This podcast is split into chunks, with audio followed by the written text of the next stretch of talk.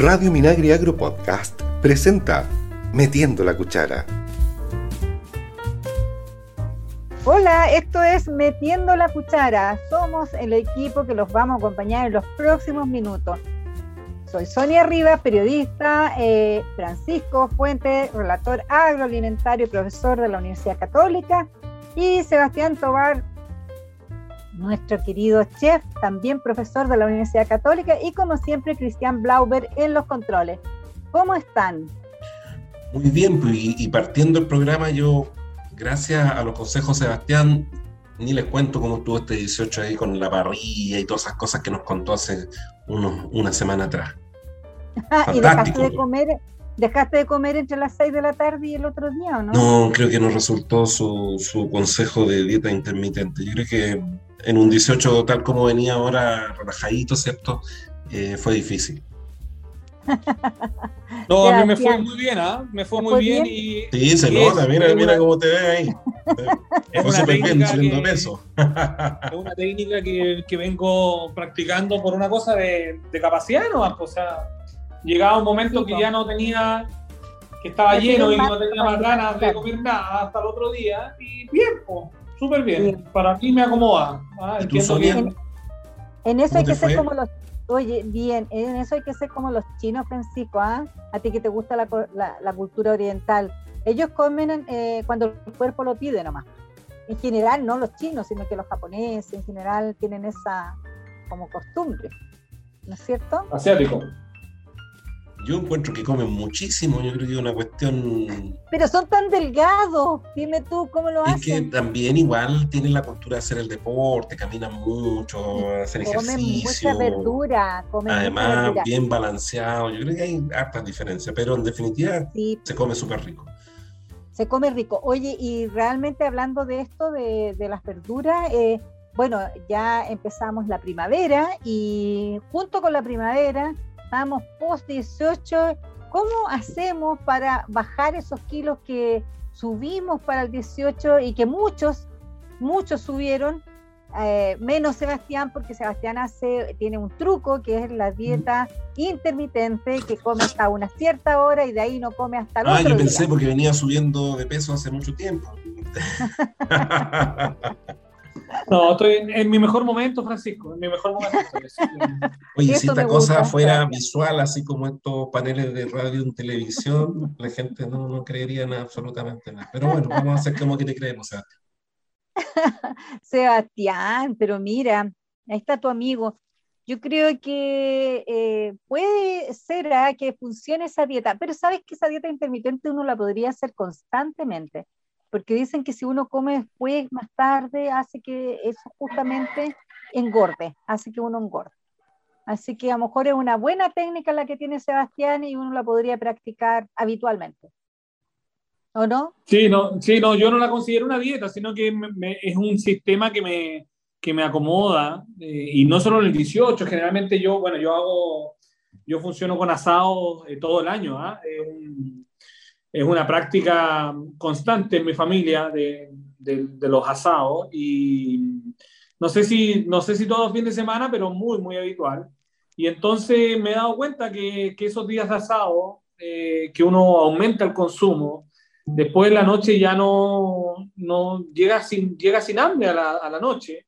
Son asados que se extienden durante la tarde por ende ya en la noche no, no comes absolutamente nada hasta el otro día y, en la, y, muchas veces al otro día amanece todavía con, con eh, que, que, sientes de que, de que comiste mucho el día anterior, por ende el desayuno también es, más liviano y ya después a la hora del almuerzo te, te llegas a, a, normalizar. Entonces, por lo menos a mí me ha funcionado de, eh, generalmente un asado como mucho, porque la mayoría de las cosas que estoy preparando, que estamos comiendo, me gustan mucho, por ende, como harto, y ya después no, no, no vuelvo a comer. Eh, nada más que eso. Ah, pero súper bien. Oye, aprovechemos de contarle a nuestros auditores respecto de esta temporada que ya ingresamos, ¿no? Que es la primavera, eh, estamos viendo, vamos a empezar a ver prontito y yo creo que ya están saliendo los primores de muchas cosas. Y y a lo mejor aprovechar esta época para hacer unas comidas más mediterráneas que hagan que uno ande más, digamos, más suelto, ¿no? Y que baje un poquito los kilos, que no solamente eh, adquirimos con el 18, sino que durante la pandemia, porque mm, yo diría que el 70% de la población engordó durante la pandemia. Y como ya estamos saliendo, estamos saliendo a caminar y hacer un poco de ejercicio, podemos acompañarnos con estas comidas más livianas.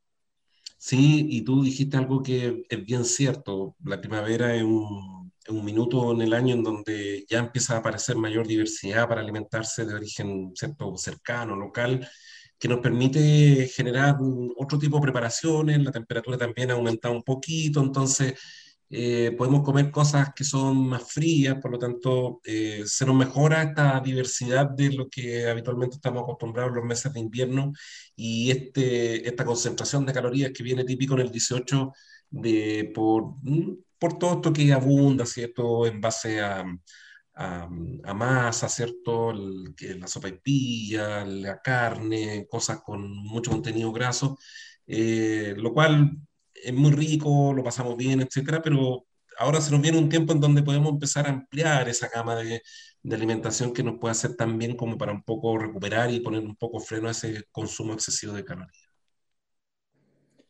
Sí, claramente hay que, hay que aprovechar y empezar a, eh, a consumir más vegetales, que bueno, en rigor esos vegetales deberíamos consumirlos todo el año, pero, pero ya hemos comentado en varios programas de, con, con, con, bajas temperaturas, con días más fríos, a uno le, se le antoja más comer productos más, más calientes, más guisados, más guisos. Eh, pero ahora con, eh, con, la modificación, por supuesto, podemos aumentar nuestro consumo de fruta y verduras y, como también, también hemos repetido muchas veces, podemos eh, agregar o aumentar el consumo de legumbres, ya no solo como guiso, sino que como pastas o como ensaladas, que hay muchas opciones para eh, consumir esa legumbre y eh, aumentar la saciedad y aumentar, aumentar productos de, de muy buena calidad, de, de, muy buen valor nutricional. Oye, a mí me gusta la ensalada de poroto, qué rica que es con cebollita. Sí, y sabes que hay hartas opciones, porque mucha gente a veces le hace el quite al consumir legumbre por todo lo que involucra el tiempo de remojo, que el tiempo de cocción, que si tiene o no tiene olla a presión, que lo hemos repetido el cansancio, no es necesario tener todas esas cosas. Eh, hay alternativas de las conservas, que hoy en día tenemos distintos tipos de, de, de legumbres, no tan solo porotos, que tenemos variedad de porotos en, en, en, estas conservas, pero también tenemos el garbanzo, las lentejas, y podemos acompañarla en, en muy ricas preparaciones muy frescas, sin, sin demorarnos tanto en preparar, que mm, se ha hecho mucho hincapié en eso, que son cosas que nos facilitan el consumo de, de productos frescos, que son tan buenos para, para un poco entrar en este tema de este freno, de ponerle freno a este, a este exceso de consumo de, calorías. Así que bien, bien por la primavera, se nos vienen tiempos buenos, empieza la abundancia de fruta, muchas hortalizas de hoja, eh, hace un mes atrás prácticamente, diría, calendario, eh, no era factible encontrar, por ejemplo, eh, estas matitas clásicas de la albahaca, o si estaban tan bien, bien rudimentarias, hoy en día ya están más abundantes, están bonitas, o sea, tenemos un vergel. Yo creo que hay que aprovecharlo, yo creo que es el mensaje del programa que sí, tenemos gran diversidad. Es bien increíble a pesar de la sequía que está asolando a gran parte del país, todavía podemos encontrar eh, verdura y mucha gente que aprovechó durante la pandemia hacer sus propios huertos. Entonces claro. tienen ahí sus mm. matitas de lechuga, tienen, no sé, rúcula, sacan, fíjate que el otro día comí incluso una ensalada mixta donde eh, venía con eh, la hoja de la betarraga, yo nunca la había comido como ensalada, super, y estaba picadita, exquisita, me encantó, eh, y no sé, si uno podría comerse la hoja de la coliflor. ¿Saben sí, ustedes? pero fíjate lo que, pasa, cuando todas esas se pueden, tierna. todas esas se pueden comer. El detalle es que en el caso de la coliflor, como dice Francisco, cuando ya llega a la maduración final de, de la coliflor, esa hoja ya eh, tiende a marchitarse un poco y tiende a ponerse más dura. Entonces, no así la de la beterraga que se mantiene bastante tierna, sigue tirando hojitas más tiernas.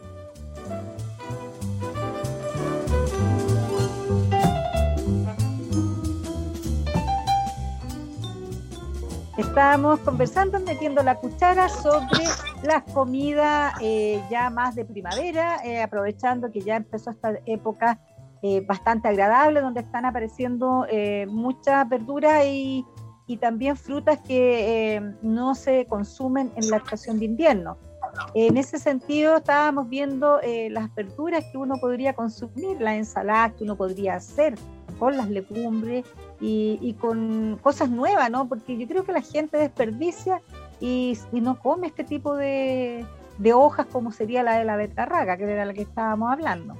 Igual que la selga, los tallitos de acelga son también súper ricos y se pueden hacer preparaciones oh, bien diversas, apanaditas, fritas, ¿cierto? Pero, pero los tallitos cocidos. Exacto, exacto, sí, sí. Entonces es, bien cierto eso, hay, hay hojas que a veces tradicionalmente lo que nos comemos es una parte de la planta y por lo tanto hay otras que se desechan, pero si aprovechamos cada una de ellas, todas las partes de las plantas son comestibles, son muy pocas las plantas que rara que no son recomendadas para, para, no comer, salvo que sean de mal gusto, porque hay algunas que se ponen amargas. Por ejemplo, las lechugas cuando se suben se vuelven amargas, la hoja, no sé si le ha tocado comer lechugas medias pasadas, eh, y las brásicas también se ponen un poquito amargas, pero si se consumen frescas, eh, perdón, jóvenes, eh, son, son bien agradables. Oye, ¿y una, una preparación o un menú así que nos permita quedar satisfechos, pero que nos vaya ayudando a bajar un poquito estos kilitos que de los que estábamos hablando. ¿Cómo podría ser, por ejemplo, Sebastián? ¿Qué nos recomiendas? Yo recomiendo un mix de vegetales, o sea, por un lado, hojas verdes, bastante hojas verdes. Hoy en día en el supermercado podemos encontrar tres, tres a cuatro tipos de lechuga. En la feria lo mismo, tres a cuatro tipos de lechuga. Por ende, podemos combinar y que no sea solo una lechuga monótona, sino que al momento de estar comiendo eh, estemos probando distintos tipos. Y de colores, diferentes colores, que también es bueno. Exacto, exacto. Bueno, las oscuras son un poquitito más amargas y va a depender del gusto de cada persona si le, si le acomoda los sabores más amargos. Si no, los, los, los colores verdes eh, son, más, son más neutros. Eh, por un lado eso, por otro lado podríamos colocar un poco de legumbres, ¿ya? o sea, si dividiéramos el plato, podría ser mitad del plato en verduras, un cuarto en legumbres y el otro cuarto podríamos agregar eh, alguna, no sé, algún trocito de carne a la plancha, algún trozo de pescado que también sería súper interesante. Esa legumbre le podríamos poner cebolla, le podríamos poner fruta, al mix de lechuga también le podríamos colocar fruta, ya eh, los duranos cuando empiecen a salir, o las manzanas, eh, ya sean chip de, deshidratadas o frescas, andan súper, súper bien. Eh, aceitunas podríamos colocarle también, o fondos de alcachofa, y en definitiva eh, aumentar la diversidad de productos para que esto no sea una cosa monótona y fome. ¿ya? Entonces, un día podemos colocarle aceituna, otro día podemos colocarle fondo de alcachofa, otro día podríamos colocarle palmito y en día todos los días tendríamos un, una mezcla de hojas verdes, huevos duros, claramente, una mezcla de hojas verdes eh, con toques distintos. Un día con trocitos de quesillo, eh, las legumbres un día con mezclados con beterraga, las legumbres, los garbanzos, los porotos con beterraga. Es una combinación súper rica, pues la beterraga dulce con el, la legumbre que es un poco más harinosa, anda súper bien. Con la cebolla, obviamente ya sabemos que combina súper, súper bien. Eh, vegetales salteados o vegetales asados, también nos ayuda a em, diversificar la cantidad de verduras que coloquemos en nuestro plato. Ya un salteado de verduras con soya un día, otro día con maní, otro día eh, con... Eh, con champiñones. ¿Cómo se llama? Con sésamo, cosas de ese tipo, y anda súper, súper bien. El salteado con pollo queda rico. Incluso fíjate que el salteado eh, sin pollo, sino que el salteado con un poquito de tallarines, queda exquisito. Claro, podríamos ahí tirar unos vegetales, una pasta corta a estos vegetales salteados y andaría súper bien. O lo que también encontramos hoy en día en muchos lugares son las pastas de arroz, que prácticamente solo se hidratan en agua hirviendo y luego se agregan a este salteado, cosa que hacemos un salteado bien jugoso, cosa que esta pasta absorba el jugo de este salteado y se saboriza un poco porque es una pasta muy, muy neutra. Ya que no tiene con estos nori, con algas, Exacto. también le ponemos Exacto. un toque muy, muy rico. Podemos agregarle algas, podríamos agregarle cochayuyo, podríamos agregarle nórica de la Francisco. Sí, todo el rato, por supuesto que sí. Oye, y lo otro que, eh, bueno, que es una comida muy española, pero que acá eh, a, a, veces la gente no, no, sabe cómo hacerla, que es el gazpacho, es muy rico y, y, se necesitan los tomates, ¿no? Es una comida fría, una sopa fría y que va muy bien. Sí, muy rico, sí. muy estacional también. El, el gazpacho sí. también es un producto, es una preparación, eh, claro, como tú dices, española, eh, pero muy versátil, ya es una preparación donde tú vas buscar una receta y vas a encontrar mil recetas distintas con distintos toques y es una receta que uno puede ajustar o puede acomodar a el gusto de cada uno, ya porque tradicionalmente lleva un poco de cebolla, pepino, pimentón, un poco de vinagre, aceite de oliva, sal y pimienta, pero eh, pepino, pero, pero ahí en definitiva va, va, a ir en el gusto de cada tomate, se me olvida, en el gusto de cada uno cuánto ingrediente le coloca para que quede más o menos saborizado con esos ingredientes. Generalmente son como bastante equilibrados, pero puede haber una persona que no, a mí me encanta el pepino, entonces me, me gusta que quede con un poquitito más de sabor de pepino. No, a mí no me gusta tanto el pepino, entonces solo le agrego un trozo para que le dé un toque, le agregue eh, consistencia, pero que no se sienta tanto. Entonces le agrego más pimentón le agrego más aceite de oliva, ya yo le echo más vinagre, eh, el tomate lo, lo, busco más maduro, menos maduro. Eh, no, es muy, muy versátil y muy, muy rico. Hay algunos gazpachos que mezclan verduras y frutas, que también pudiera ser súper interesante. Fíjate, debe quedar rico, pero a pesar de que a mí no me gusta mucho la comida agridulce, pero de pronto esas combinaciones eh, saben bien y es como muy rico. Y es una sí. opción, es una opción que no es difícil de hacer y hay un minuto en que lo, ahora los tomates están un poco caros, pero hay una época en que los tomates bajan. Entonces ah. también es una opción que es económica y es muy agradable de, de, tener en la mesa y que no va a requerir estar preparando dos horas un plato. Y además que si tú tienes plantas de tomate en la casa, hay un minuto que te llenas de tomate. Entonces yo creo que es una súper buena alternativa para reducir un poco esta gran abundancia que la idea es que no vaya a parar al, al, a la basura. Así que, a la basura, que eso es lo más eso es lo más terrible, porque cuando se tiene que botar las cosas.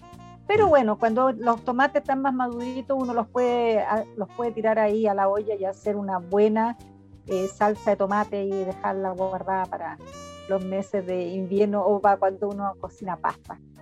Estamos conversando acá en Metiendo la Cuchara eh, con Sebastián Tobar y Francisco Fuentes sobre las comidas de primavera, ya que y también comidas más livianas que nos ayuden a bajar estos kilos que subimos para el 18 y, y, que se sumaron a la pandemia. Así que eh, si queremos un verano sin polera, allá vamos con las recetas de Sebastián y sus consejos, eh, aprovechando la abundancia que puede haber en primavera. Sebastián, ¿qué, tú, tú nos habías comentado en el programa pasado eh, que uno podía hacer eh, coliflor asada. ¿Tú nos podrías contar cómo se hace? Porque me llamó mucho la atención. ¿Cómo puedo hacer una coliflor asada? Mira, que hace poquito tres, tres coliflores mil pesos ahí cerca, de, cerca de Santiago. Entonces, sí, hay, ha, estado bien en, ha estado bien movido eso de, de la coliflor asada, se viene, se viene eh, hablando hace un tiempo y hay varias opciones, ¿eh? hay varias maneras de poder hacerla. La, la, opción, la primera y la más simple es, es, lavar muy bien la coliflor entera y luego de que la tienes entera, pudieras hacer eh, una mezcla de un poco de, huevo, harina, una especie como de batido, bien condimentado, bien condimentado, y entonces a la coliflor la, le echa un poco de aceite de oliva, sal, pimienta y le, y le vuelca a, la, a la, coliflor entera este batido, ¿ya? y esa coliflor entera la colocas en una lata de horno y la horneas, ¿ya? Entonces te, te va a quedar como un globo eh, dorado, porque ese batido se va a empezar a dorar en el horno y a, la vez que vas a dorar vas a ir cociendo eh, la coliflor. Ya esa es la opción más, más eh, simple. A ver, repitamos la receta. Yo tengo una coliflor. ¿Qué son los otros ingredientes que yo tengo que hacer en este batido? Como si fuera un batido de pescado, harina y huevo, un poco de orégano, ají de color, sal, pimienta. ¿Cuántos huevos para una coliflor mediana? Con, con dos a tres huevos y unas dos o tres cucharadas de, em, de harina, debieras llegar a un, un poquitito de agua, eh, debieras llegar a un batido consistente, que no quede tan líquido, que quede un poquito espeso para que se adhiera a la coliflor, para que quede sobre ella. Para que, quede, para que, se, va, se va a escurrir entre medio de la. Claro, claro, entonces lo tienes que dejar bien, bien consistente, bien espeso. Una vez que yo hago eso, eh, lo meto en una lata, eh, le pongo mantequilla a la lata abajo, no, nada, papel aluminio o nada. No se me va a pegar. No, no, porque en definitiva en contacto va a quedar eh, solo como el tallo, en definitiva, la parte de abajo. ¿no? Todo el resto de la coliflor va a quedar hacia arriba. ¿Y ese horno cuánto tiene que estar? 180 grados, media hora, 40 minutos. 40 minutos. Y después, ¿cómo Sin que se nos queme. Sin que se nos queme. Después hay que estar Después esto lo trozo, después lo trozo en trozos irregulares y me voy a encontrar con esta berenjena, con esta coliflor que va a estar como dorada. ¿ya? Que el, batido va a estar medio crujiente, hacia abajo va a estar al dente eh, y asada, ¿ya? La particularidad de un horno es una cocción concentrante, de manera técnicamente hablando. Entonces, lo que hace es concentrar los sabores, ¿ya? Porque está cocinando en seco. Oye, ¿y cómo la, lo, con qué lo sirves? Esto lo, lo sirves como si fuera una ensalada o si fuera un acompañamiento, ¿ya?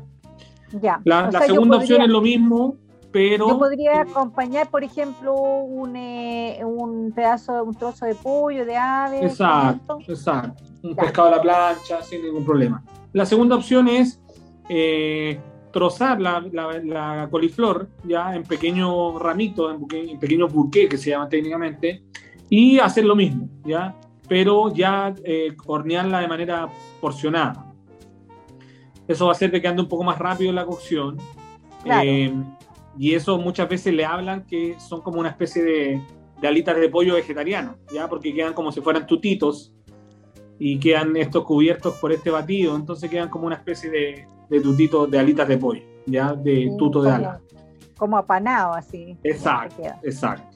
Y la, y, la, y la, tercera opción es, no hacerla con batido, sino que ya sea solo con sal y pimienta, asar la, la coliflor, me da con berenjena, la coliflor, pero cortar trozos, ya como si fueran, como si fueran bistec de, de coliflor, ya trozos gruesos de la coliflor completa, con tallo, con todo, y eso colocarlo en, en, una, en una lata, una al lado de la otra, y hornearla. Ya a los 15 o 20 minutos darlo vuelta y entonces se va a hornear por ambos lados, Como, como, un bistec de, de coliflor. Ahí Esa es una opción. Ajo, ahí le echamos ajito. Exacto. una opción es, solo condimentarlo normalmente y otra opción es hacer como una especie de pesto. ¿Ya? Hojas verdes, perejil, cilantro o albahaca em, y un poco de eh, jugo de limón o cáscara de limón, aceite de oliva, ajo y eso, eh, eh, embetunar todo esto, especie de, de, de, láminas de coliflor. ¿ya? Esta, mismo, esta misma preparación la podrías hacer como la primera, la primera opción que vimos, ya con la coliflor completa. También podría ser, también podría ser. Y entonces, al, ser láminas de coliflor de, de, un dedo y medio de grosor, eh, se va a dorar por un lado, después lo das vuelta y se dora por el otro lado. ¿ya? Y te quedan trozos de coliflor eh, doraditas y condimentadas con este como espeso de pez. Que debe quedar súper sabroso eso. Queda muy rico, queda muy rico. Eso mismo lo podías hacer también con el brócoli, ¿ya? Ojo que el brócoli es un poco más delicado porque, porque la flor es más pequeñita, por ende tiende a quemarse mucho más rápido, ¿ya? A diferencia del, coliflor que, que ser más ah, como arrepollado, pues, ya, eh, ojo con eso. Pero también puede hacer un brócoli asado que queda muy, muy rico. El brócoli lo recomiendo eh, porcionarlo, ya cortarlo en trocitos pequeños, en, pequeños ramitos y así hornearlo, ya con un poco de ajo, sal, pimienta y queda muy, muy, muy rico. Oye, ¿qué te parece, Francisco? ¿Cómo te comerías tú esta coliflor asada o estos brócoli asados? Ni te cuento. No, es súper versátil y además que tú aprovechas muy bien la coliflor porque generalmente cuando se generan ensaladas siempre se guarda un poquito y al final se terminan pasando en los refrigeradores y van a parar a la basura. Yo creo que es una muy buena opción para preparar todo de una e incluso pasándote porque igual cuando son sobre todo muy grandes eh, a veces la, la, cocción no es completa cuando no se hace bien en el horno. Incluso así en los lugares que se pasan, si tú lo mueles con el tenedor, te queda un puré, pero de un sabor pero fabuloso. Así que como te quede, la coliflor se come entera y no desperdicia absolutamente nada. Así que muy, buen, muy buenos tips. Y sobre todo el, el, brócoli, perdón, del, con el ajito, pero maravilloso. Y cuando quedan esos, esos bordes del brócoli medio como casi doradito, quemado, y te cuento el sabor ahumado de eso, con la intensidad del ajo, oh, se me abrió el apetito. Oye, a eso le podrías poner un poquito, acompañarlo con un poquito de una buena quinoa ahí, eh, como ensaladita, ¿no? tú lo nombraste en esta oportunidad, yo creo que todo pega ahí bien con la quinoa, así que bien. Sí, puedes ponerla, hacerla distinta, pues no como un arroz, sino que una quinoa ahí con, mezcladita con cebollín, con distintas cositas, pimentón, hacer un, como una especie de ensaladita y, y te comes la coliflor caliente, lo haces al revés. Exacto. claro, y quedaría muy rico, y un buen plato y no es un plato tan caro, ¿no? De hacer, es una cosa en que podría comer toda la familia. Sí. Y, lo que sobre lo hace sopa. Así que estamos ahí dando todo tipo de consejos respecto a lo que podemos hacer con las verduras que están en este momento, eh, pueden encontrar en las ferias, eh, mayoritariamente digo, más que en los supermercados. Así que, eh, bien, pues, nos vamos terminamos este programa. Así es, a comer coliflor y, a comer más diverso. y aprovechen, aprovechen las frutas para hacer juguitos naturales, eh, que bien eh, y que son ricos y nutritivos y nos pueden eh, dar muchas vitaminas. los dejamos invitados a que nos sigan en nuestras redes sociales. Estamos en YouTube con el programa Metiendo la Cuchara y también en Spotify, donde podrán revisar este y eh, otros episodios anteriores donde tenemos grandes consejos e historias y datos de nuestro patrimonio alimentario. Chao, cuídense. Chao, chao, hasta la próxima. Adiós. Metiendo la Cuchara es una iniciativa de Radio Minagri Agro Podcast, desarrollada por FUCOA del Ministerio de Agricultura y sus colaboradores. Escucha este y otros programas en el sitio web www.radiominagri.cl y síguenos también en Spotify y Apple Podcast.